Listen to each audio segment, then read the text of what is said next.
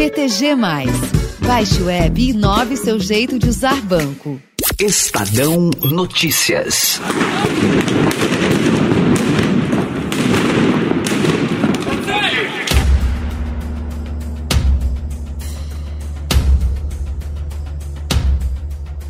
A escalada de violência e tensão na faixa de Gaza vem se intensificando dia a dia. Até ontem, terça-feira, ao menos 28 pessoas tinham sido mortas em bombardeios israelenses. Segundo Hamas, grupo palestino que governa o enclave, nove crianças estariam entre essas vítimas. Num ataque aéreo, forças de Israel derrubaram ontem um prédio de 13 andares usado pelo Hamas.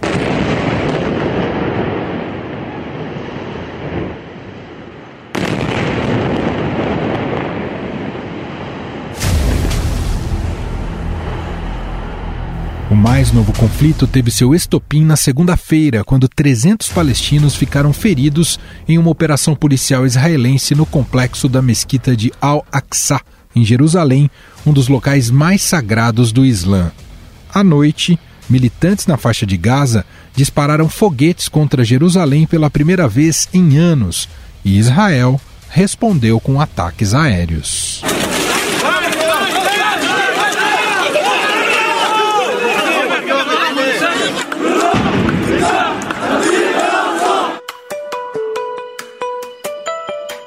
Esses confrontos começaram no chamado Dia de Jerusalém. A data celebra o dia em que Israel conquistou Jerusalém Oriental e a Cidade Velha, que abriga lugares sagrados para os muçulmanos, judeus e cristãos em 1967. The main flashpoints right now are the Al Aqsa Mosque near the Dome of the Rock inside the Old City and the Damascus Gate in the Old City walls. Uma das causas da tensão é o futuro de várias famílias palestinas do bairro de Sheikh Jarrah, ameaçadas de expulsão em benefício de colonos israelenses.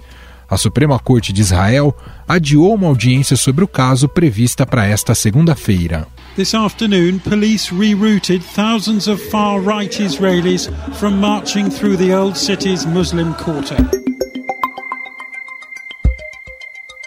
Israel diz que Jerusalém é sua capital e, portanto, indivisível, mas a grande maioria dos países reconhece Tel Aviv como a capital do país.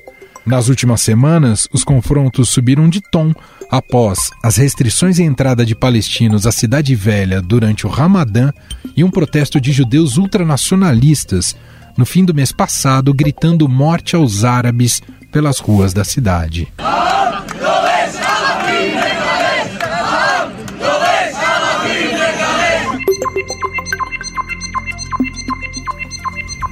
Primeiro-ministro Benjamin Netanyahu elogiou a firmeza das forças de segurança para garantir a estabilidade em Jerusalém e afirmou que vai aumentar a intensidade e a frequência das ações militares na faixa de Gaza.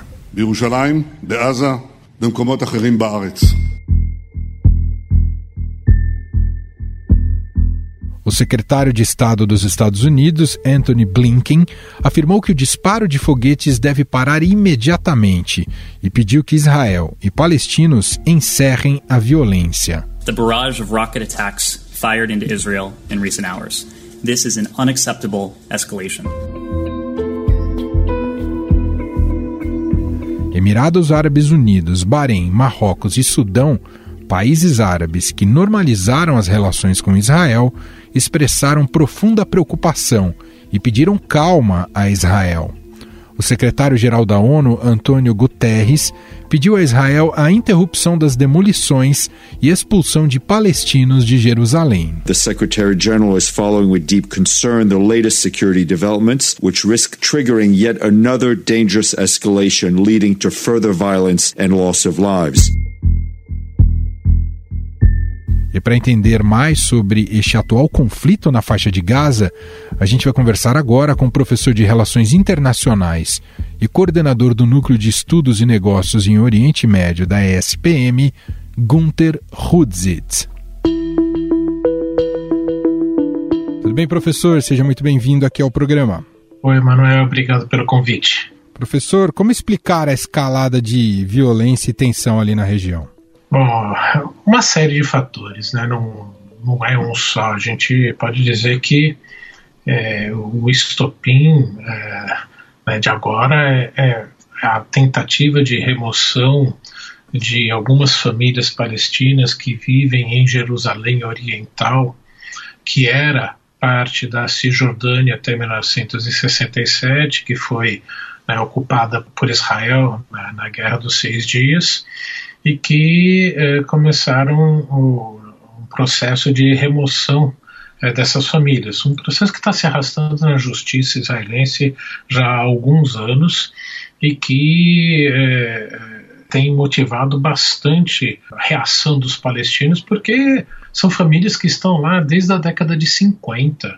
Então, para aceitarem isso, eles não estão aceitando né, facilmente, estão lutando na, na justiça, mas o grande pano de fundo é que o processo de paz que se começou em 1992, ou seja, 30 anos, não andou então há, há esse descontentamento. Não podemos esquecer que é, há já algumas gerações de palestinos muito novos que cresceram ouvindo sobre esse acordo de paz e que, que não saiu. Então, esse quadro geral de descontentamento que eu, que eu diria. E o quanto isso, pensando mais nos fatos mais recentes, mas o quanto também essa escalada tem relação com a atual fragilidade política do Benjamin Netanyahu? Com certeza esse é um outro fator bastante importante. Justamente Netanyahu, que sofre, né, está com um processo na justiça por corrupção, ele e a sua esposa, não é só ele, é, que é, não conseguiu formar um governo já quatro vezes, é, agora, né, nessa última eleição, também não conseguiu formar. E como a direita está tão fragmentada, está difícil formar um governo. Por que, que eu digo a direita? Porque praticamente a, a, esquerda politicamente não, não tem mais peso é, dentro de Israel, né, por tudo que defendia e defende ainda hoje. Né, não houve uma uma renovação. Então, Netanyahu tem que se juntar a vários uh, pequenos partidos políticos bem mais à direita, bem mais radicais, para tentar formar uh, o governo. Com isso, uh, você tem aí essa dispersão dos votos.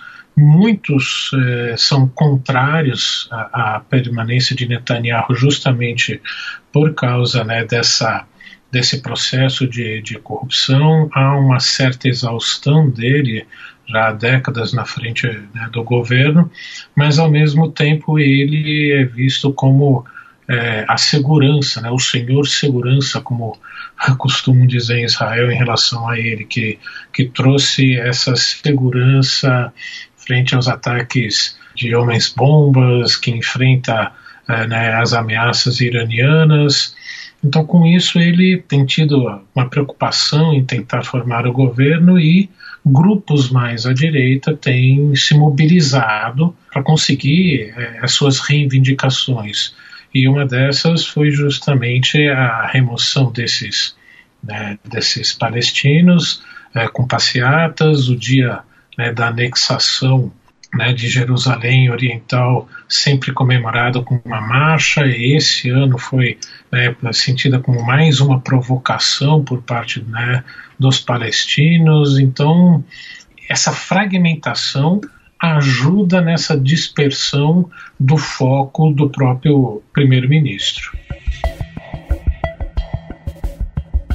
Como é que o senhor analisaria o outro lado, o Hamas, a atual poder de influência e força militar do Hamas nesse momento, professor? Bom, uh, Hamas controla a faixa de Gaza e a Fatah né, controla a Cisjordânia. Portanto, não há uma unidade política palestina. E justamente por essa divisão se esperava que a autoridade palestina viesse a convocar eleições, que não ocorrem já aí é, praticamente 15 anos, mas diante dessa divisão que também uh, né, Mahmoud Abbas não quer, o líder palestino não quer, teme perder mais votos ainda para o Hamas, que tem um discurso mais de confrontação a Israel.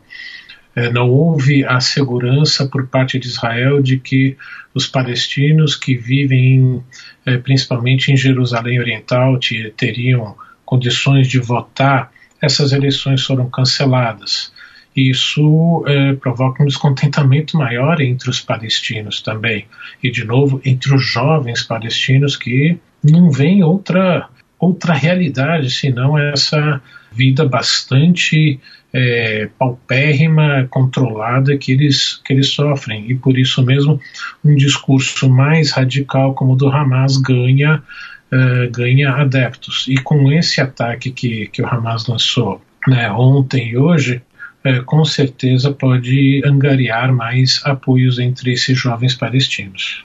Essa escalada de tensão, professor, pode vir a desembocar numa guerra mais ampla?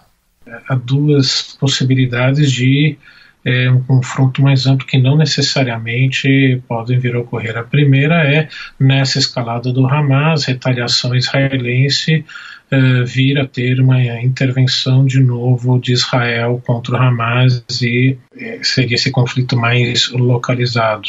A outra preocupação é essa insatisfação é, principalmente dos jovens palestinos, é, é, cresceram a tal ponto que se torne uma nova, uma terceira intifada. Intifada como né, um grande levante, é, uma reação popular contra o, o governo israelense. Então, essas são as duas preocupações que não necessariamente podem né, devem ocorrer depende muito do, do, que o governo israelense vier a fazer. É esperado uma intervenção do Conselho de Segurança da ONU ou, ou por enquanto é só uma leitura à distância de fato, professor? É, já, já se reuniu, mas o, o, né, o Conselho de Segurança virtualmente, o, o governo americano pediu para não não soltar nenhuma nota oficial ainda, que está trabalhando nos bastidores para tentar conter a violência. É, não podemos esquecer que é, houve uma troca na Casa Branca e que o, presidente Joe Biden tem uma postura diferente do que o Donald Trump, o ex-presidente Trump, tinha em relação a Israel, que praticamente deu uma carta branca para Netanyahu agir. É, Biden não. Biden é, vai voltar a tentar uma negociação e por isso mesmo deve estar pressionando muito o governo israelense e também a autoridade palestina para que os dois lados contenham a, a violência. Você tocou num ponto importante, professor. O Biden é hoje o líder que teria essa influência e capacidade de mediar uma rendição de ambos os lados? Olha, é um processo tão desgastado que dificilmente as pessoas acreditam mais numa possibilidade da criação de um, de um Estado palestino. Principalmente que o ex-presidente Trump preparou uma versão dele, né, de um, de um processo de paz negociado uh, pelo seu genro e que não, não consultou nem negociou com os palestinos. Então já está tão desacreditado que, que é difícil isso voltar. É, talvez agora, a entrada é, de um novo presidente que já foi de uma administração anterior que procurou equilibrar o jogo, procurou negociar com, com os dois lados, é, alguma, alguma brecha seja dada, mas é, se os Estados Unidos não conseguirem fazer com que Israel aceite negociar em alguns territórios, e é difícil devido a essa realidade interna política de Israel. É, se nem Estados Unidos consegue, dificilmente outros conseguirão. Muito bem, nós ouvimos a análise do Gunther Hutzit, ele é professor de Relações Internacionais da ESPM, coordenador do Núcleo de Estudos e Negócios em Oriente Médio da mesma ESPM. Professor, mais uma vez, muito obrigado pela atenção aqui com a nossa reportagem e até uma próxima. Eu que agradeço o convite. Até a próxima.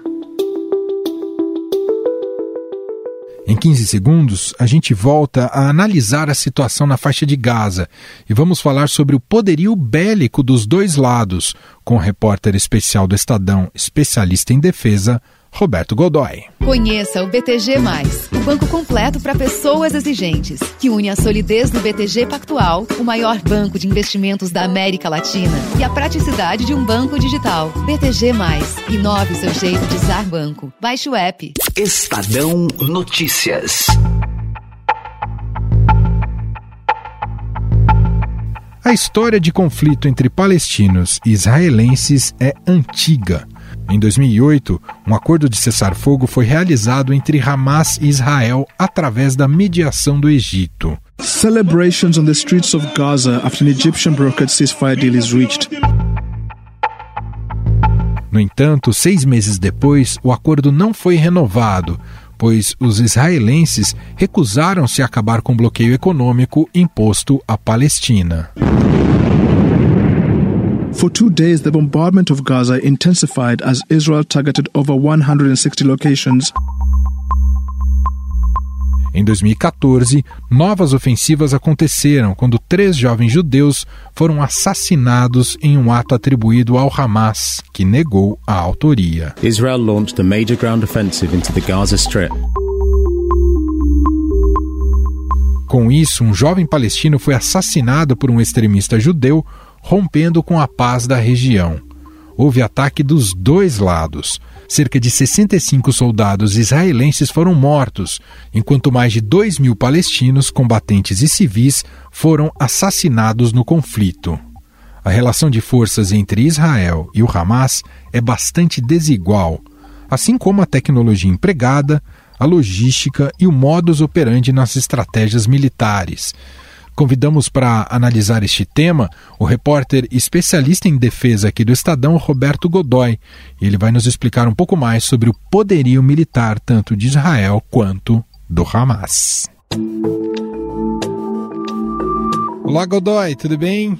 Tudo bem, Manuel, tudo bem. Estamos acompanhando essa escalada de violência, mais uma vez ali, né, Godoy, na região da, da faixa de Gaza, ali na Cisjordânia, entre Israel e Palestina a gente sabe que você acompanha muito esse noticiário há bastante tempo. Queria que você explicasse para o nosso ouvinte um pouco da, da diferença do poderio militar ali de Israel, né, que pretende de reagir de maneira bastante dura, como tem dito o Benjamin Netanyahu, e também do que se sabe do que tem ali o, o grupo Hamas. Godoy. Pois é, o, a diferença é abissal né, entre os dois arsenais. Israel, a gente sabe que tem um dos exércitos mais bem treinados do mundo, mais bem preparados e mais bem equipados, né? Não, não dá para dizer que eles não tenham motivos para isso, né? Eles vivem ali cercados de inimigos, mesmo apesar de ter algumas situações pontuais ali, como é, em relação à Jordânia, em relação a, ao Egito, de uma certa distensão, isso não é totalmente garantido nem confiável, né? Então, o que aconteceu é que ao longo da sua história, Israel vem investiu, vem investindo nas suas forças armadas de uma maneira muito poderosa. Na verdade, eles são chamados de Forças de Defesa de Israel. Então, veja, usando dois exemplos que são muito claros, né? Israel tem em condições de mobilização muito rápida, ou seja, pode colocar em ação muito rapidamente, cerca de 160 mil combatentes. E tem uma força aérea cujo número de aeronaves se aproxima de 700, a maioria aviões de ataque.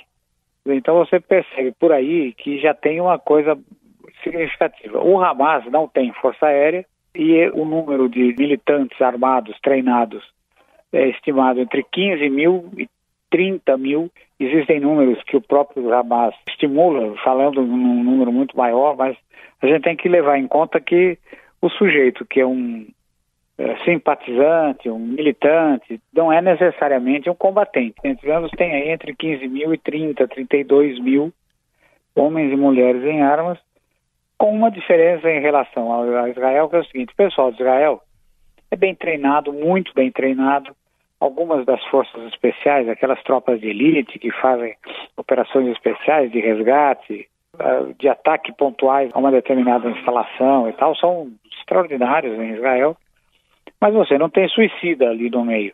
Ao contrário do pessoal do Hamas, é para o que deve é. Né?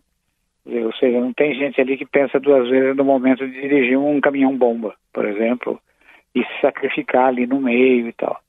O principal canal de abastecimento de armas do Hamas é o Irã e também o que se sabe dos últimos dois ou três anos, a Coreia do Norte, mas numa expressão muito menor. O forte mesmo é do Irã. Ô Godoy, explica uma outra coisa pra gente. Com esse poderio e com toda a tecnologia que dispõe as forças israelenses, é possível realizar ataques ali contra o Hamas, contra palestinos, sem atingir civis? Não. Veja, a gente tem que pensar que a região no terreno, né? A maior distância que você consegue percorrer em Israel é inferior a 400 quilômetros, cerca de 400 quilômetros. Seria mais ou menos como São Paulo, São José do Rio Preto. Então, é, tudo é altamente ocupado. Onde não tem presença humana é deserto.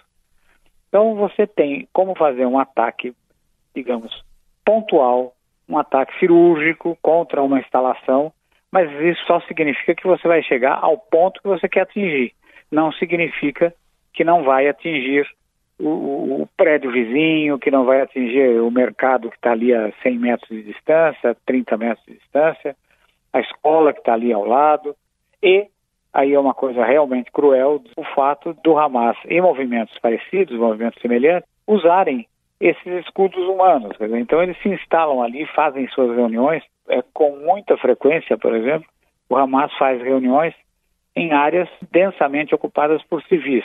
Um, o quartel-general do Hamas funcionou durante muito tempo no subsolo de um mercado. Né? Agora, como é que Israel se defende?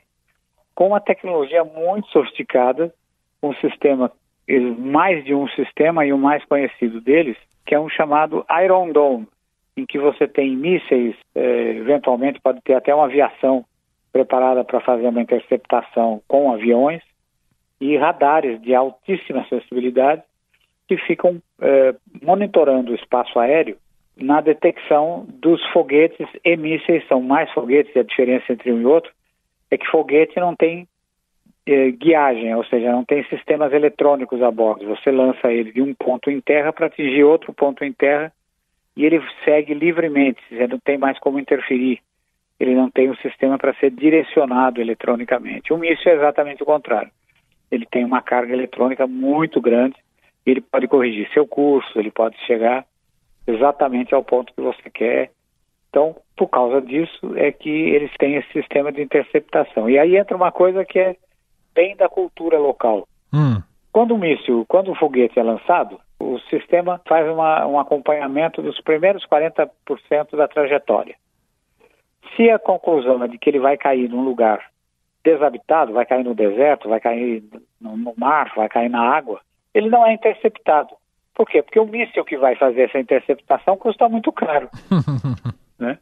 Então você deixa ele cair, não vai cair, não vai atingir ninguém, então deixa cair em qualquer lugar. Essa é a diferença, por exemplo, do foguete. Né? Uhum. Muito bem, ouvimos Roberto Godoy, jornalista aqui do Estadão, especialista em defesa, também colunista da Rádio Eldorado. Godoy, mais uma um vez. Um grande abraço. Muito obrigado, um abraço, viu, Godoy? Tchau, tchau.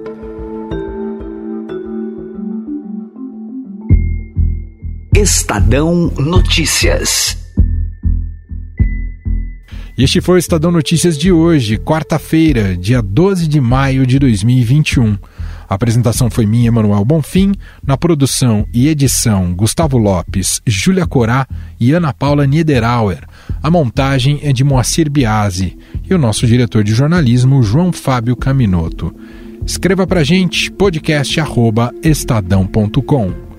Um abraço para você e até mais. Estadão Notícias.